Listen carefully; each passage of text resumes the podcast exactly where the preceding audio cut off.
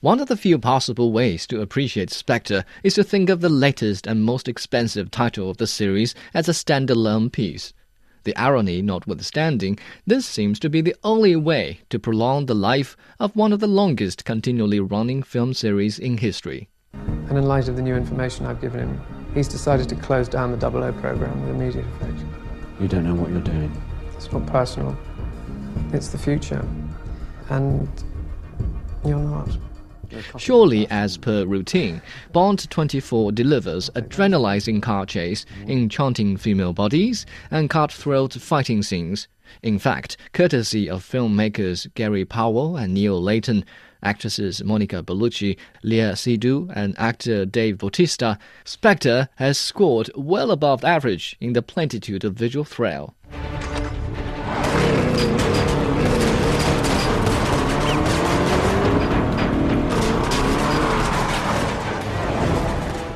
So, Bond is unofficially investigating a case assigned by the previous M, and he finds a secret organization linked to his encounters in all four previous Bond films. So far, so good. But nothing about the shadowy organization makes sense.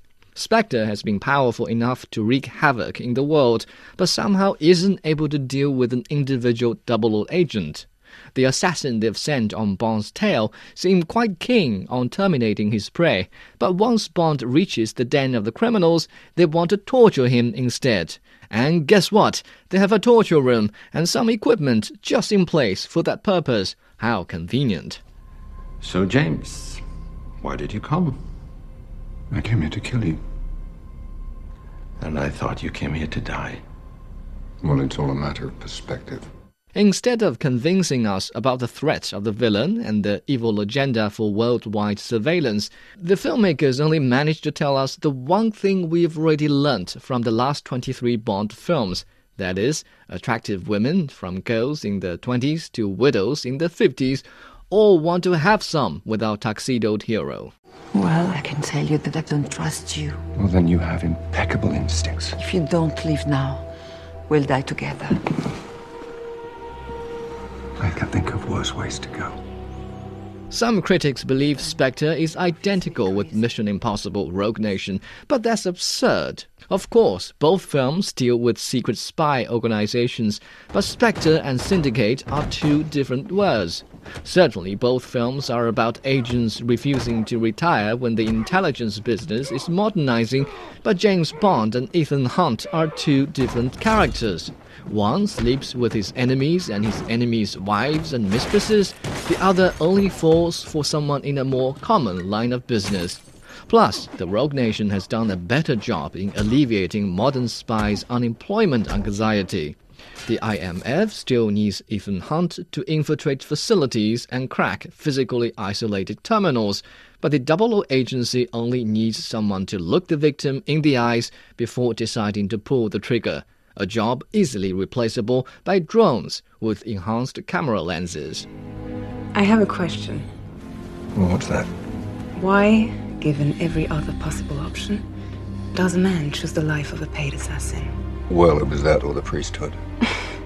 But if we were to fixate on the flaws in the story, this review could go on and on. But since I strongly believe that between a movie and its reviews, only one of them is allowed to reach the two and a half hour mark, let's look at the distinct style instead. Starting with a spectacular long take featuring Mexico's Day of the Dead celebration, the cinematographers continue to provide gratifying images as our characters carry on with their adventure across the globe. Sam Smith's writings on the wall may not sound immediately impressive, but the controlled pace and tension eventually rise above the anticlimax of the plot. He also strongly points out the theme of the film. Bond 24 is not about spies or surveillance, but about a man's commitment to fulfilling his purpose. I'm coming with you. No, you're not. I like you alive. I can look after myself. That's beside the point.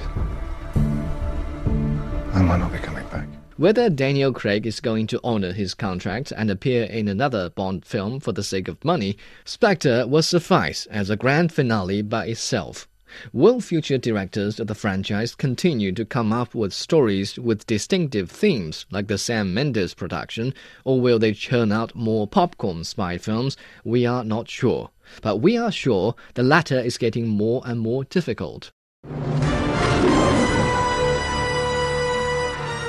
What's going on, James? They say you're finished. What do you think? I think you're just getting started.